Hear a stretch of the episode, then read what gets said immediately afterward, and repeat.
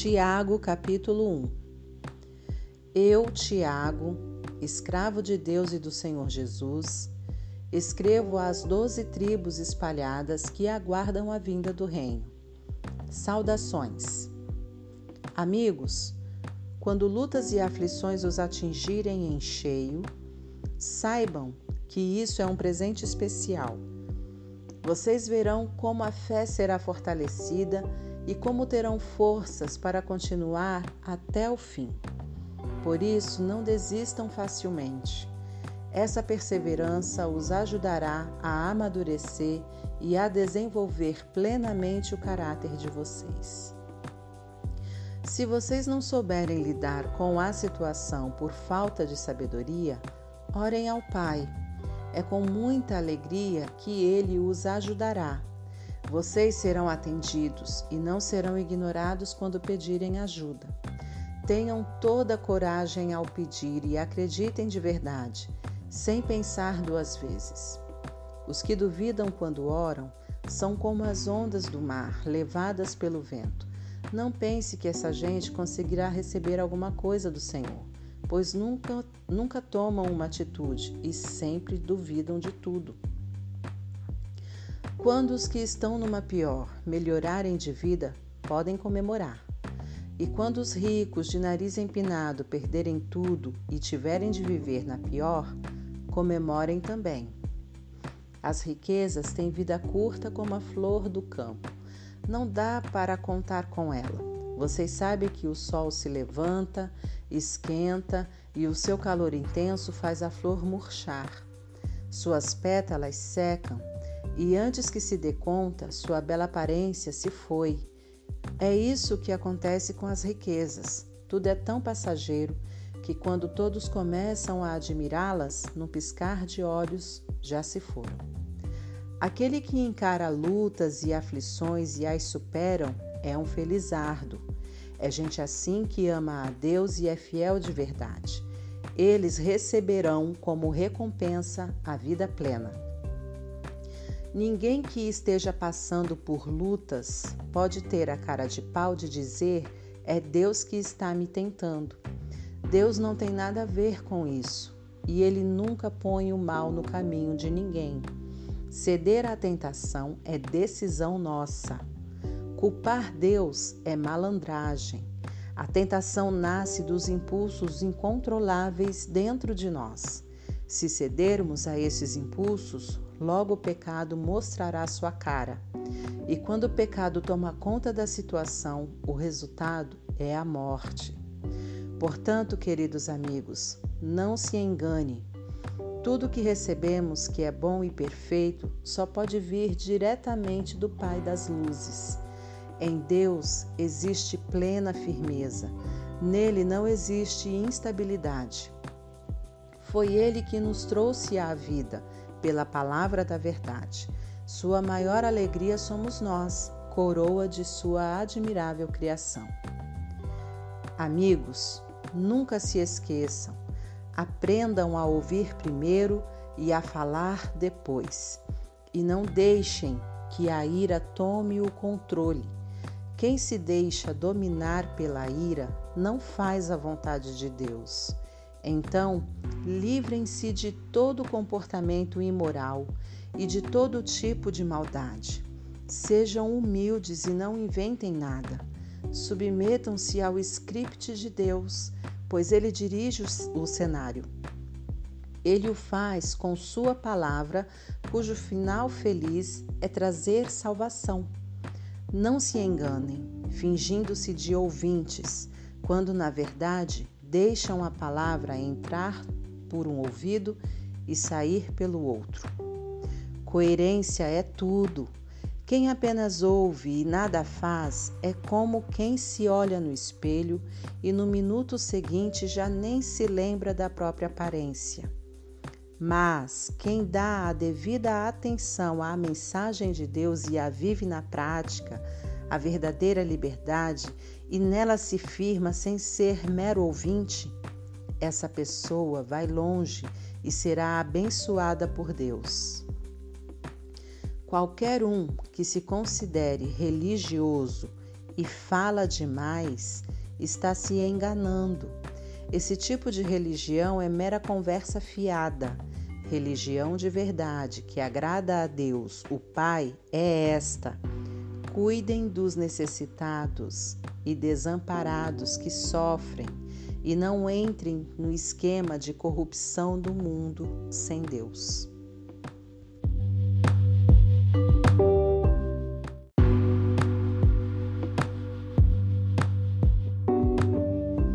Capítulo 2 Meus amigos, não deixem que a opinião dos outros interfira na maneira de viver a fé gloriosa no Senhor.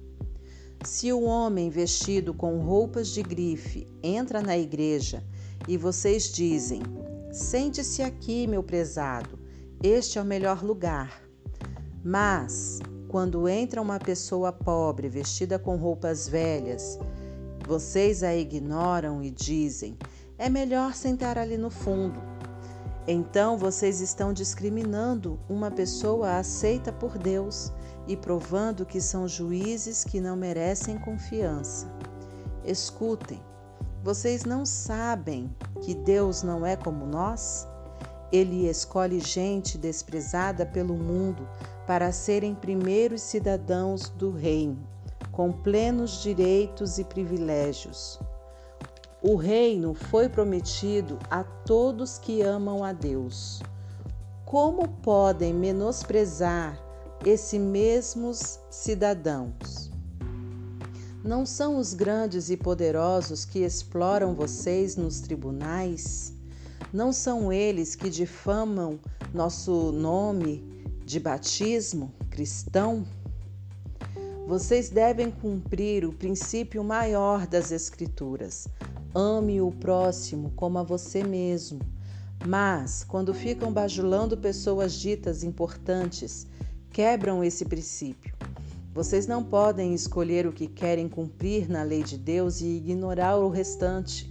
O mesmo Deus que disse: Não adulterarás, também disse: Não matarás. Se alguém não adultera, mas mata, acha que uma coisa cancela a outra? Não, quem mata é assassino e ponto final. Falem e ajam como quem espera ser julgado pela lei que liberta, porque se vocês se recusam a agir com bondade, não devem esperar tratamento gentil. A misericórdia, que é gentil, sempre vence o julgamento, que é severo. Amigos, vocês acham que chegarão a algum lugar apenas ouvindo, sem partirem para a prática? Falar sobre fé prova que alguém tem fé? Por exemplo, se você encontra um velho amigo desempregado e em situação difícil, e vendo suas lutas, você diz: Meu amigo, Deus o ajude, seja abençoado e depois vai embora sem nem lhe oferecer nada, aonde isso leva? Não é óbvio que falar de Deus sem atitude coerente não tem o mínimo sentido? Já posso até ouvir um de vocês concordando. Parece bom. Você toma conta da fé, eu cuido das obras. Vamos devagar. Vocês não podem mostrar obras separadas da fé, assim como não posso mostrar minha fé separada das obras. Fé e obras, obras e fé, encaixam-se como uma luva. Eu os escuto dizer que acreditam no único Deus, mas vocês ficam de braços cruzados como se tivesse feito algo maravilhoso. Ótimo! Até os demônios fazem isso. Usem a cabeça. Separar fé e obras é afastar-se da vida, é um caminho de morte. Abraão, nosso pai na fé, não fez a obra que Deus queria quando levou seu filho Isaque ao altar de sacrifício? Não é óbvio que fé e obras são inseparáveis? Não está claro que a fé se expressa nas obras e que as obras são obras da fé? Vejam esta frase das Escrituras. Abraão acreditou em Deus e foi declarado justo. Acreditar é uma ação. É como no futebol, acreditar na jogada. Foi essa fé em ação que fez Abraão ser chamado amigo de Deus. Não é evidente que a pessoa é justa aos olhos de Deus não por causa de uma fé morta, mas pela fé que resulta em obras? Outro exemplo é Raabe, a prostituta de Jericó. O que contou no caso dela não foi esconder os espiões de Deus, ajudando-os a escapar? Não foi acreditar aliado a fazer? Quando o corpo é separado do espírito, temos um cadáver. Tentem separar a fé das obras. O resultado será o mesmo, apenas um cadáver.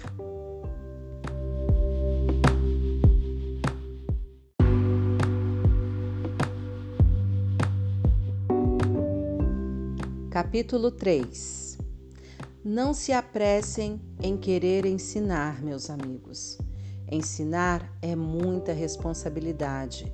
Professores e mestres são muito respeitados porque se exige muito deles e nenhum de nós é perfeitamente qualificado para esta tarefa. Erramos quase toda vez que abrimos a boca se você achar alguém que não falha ao abrir a boca, está aí uma pessoa perfeita com total controle da vida. O freio da, na boca do cavalo comanda o cavalo inteiro.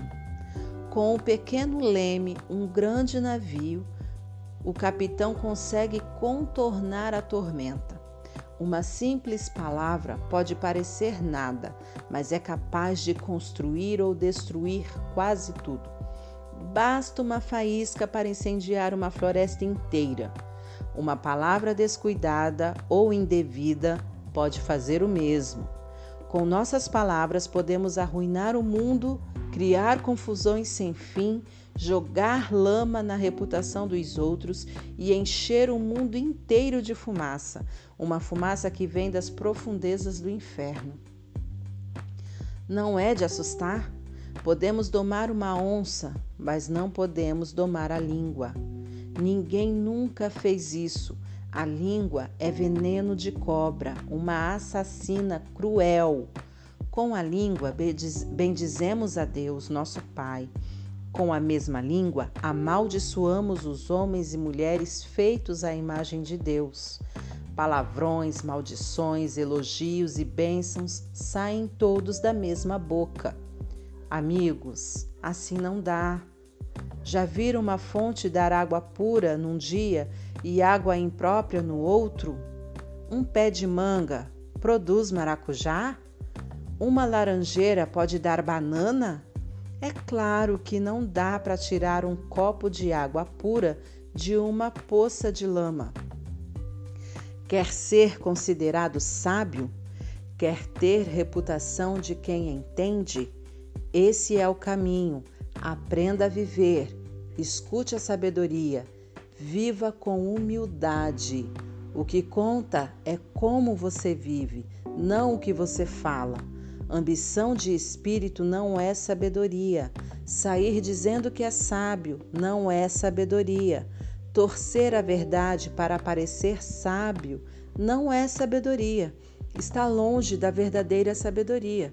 É pura malandragem, é diabólico.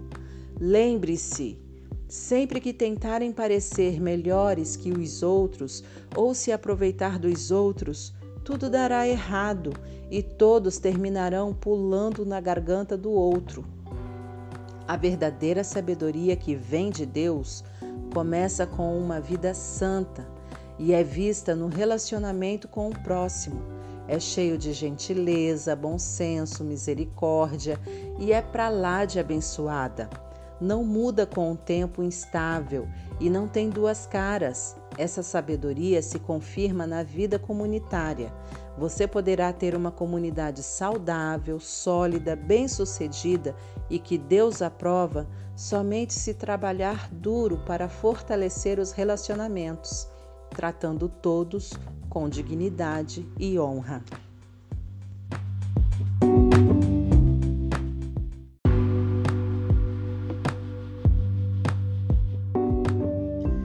Capítulo 4 De onde vêm todas as guerras e conflitos que assolam o mundo?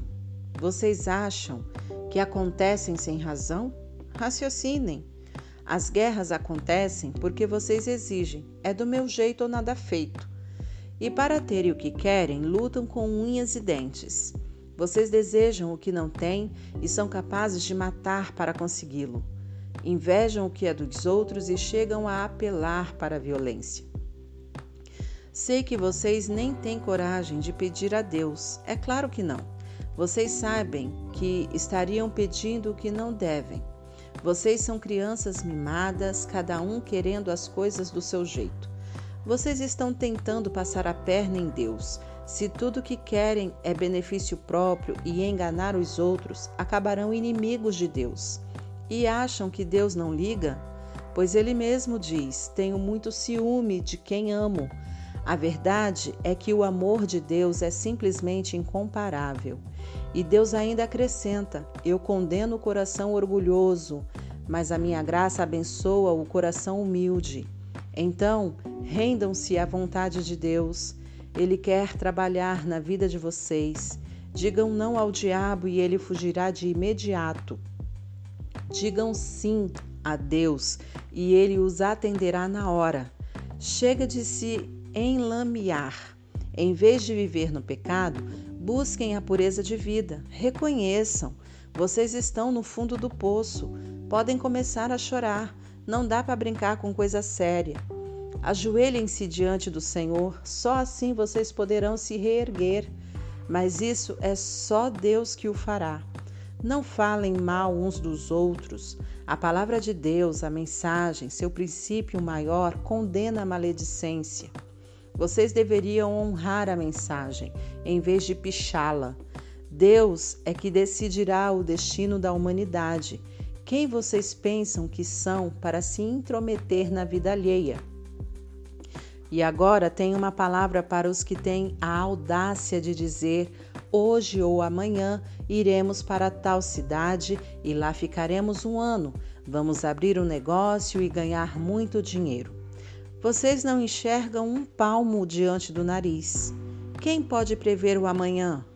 Vocês são como neblina que se vai logo que o sol começa a brilhar. Em vez disso, caiam na realidade e aprendam a dizer: se Deus quiser, estaremos vivos e faremos isto ou aquilo. Vocês estão cheios de vocês mesmos. Toda essa arrogância é maligna. Na verdade, saber fazer o que é certo e não fazer é pecado.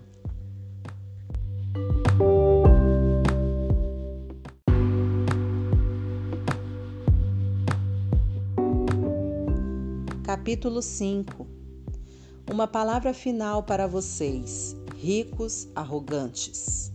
Comecem a chorar, preparem baldes para as lágrimas que irão derramar quando a calamidade chegar. O dinheiro de vocês é pura corrupção e suas roupas de marca cheiram a podridão. O luxo de vocês é um câncer que corrói por dentro. Vocês pensam que estão ajuntando riquezas, mas o que estão acumulando é juízo divino. Todos os trabalhadores que vocês exploram e enganam estão clamando por justiça. As queixas dos que vocês prejudicaram e manipularam ressoam nos ouvidos do Senhor, o vingador. Vocês saqueiam a terra e se sentem bem com isso, mas no fim de tudo morrerão como todo mundo, apenas muito mais gordos. De fato, tudo que vocês fazem é condenar e matar gente boa e indefesa que não oferece resistência. Enquanto isso, amigos, esperem a vida do Senhor. Sejam pacientes. Os fazendeiros vivem assim, sempre esperando o tempo da colheita, com paciência, deixando que a chuva faça seu trabalho lento. Tenham a mesma atitude, sem fraquejar o Senhor pode chegar a qualquer momento. Irmãos, não reclamem uns dos outros. Vocês sabem que uma queixa muito maior poderia ser feita contra vocês. O juiz está às portas. Tomem os antigos profetas como mentores. Eles puseram tudo de lado, enfrentaram tudo e nunca desistiram, sempre honrando Deus. Quem permanece firme não perderá sua recompensa.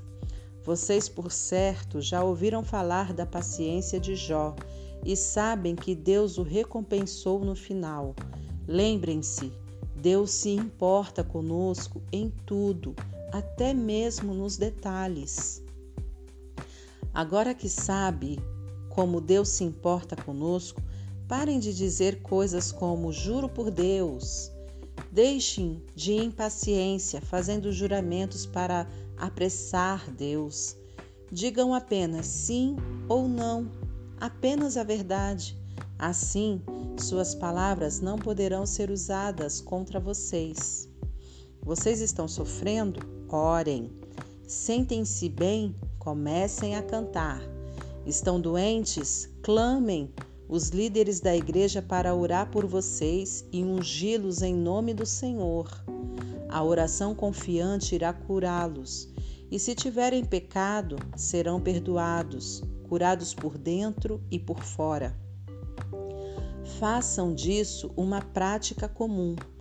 Confessem seus pecados uns aos outros e orem uns pelos outros para que vocês possam viver juntos, integrados e curados. A oração da pessoa justificada por Deus é poderosa e vitoriosa.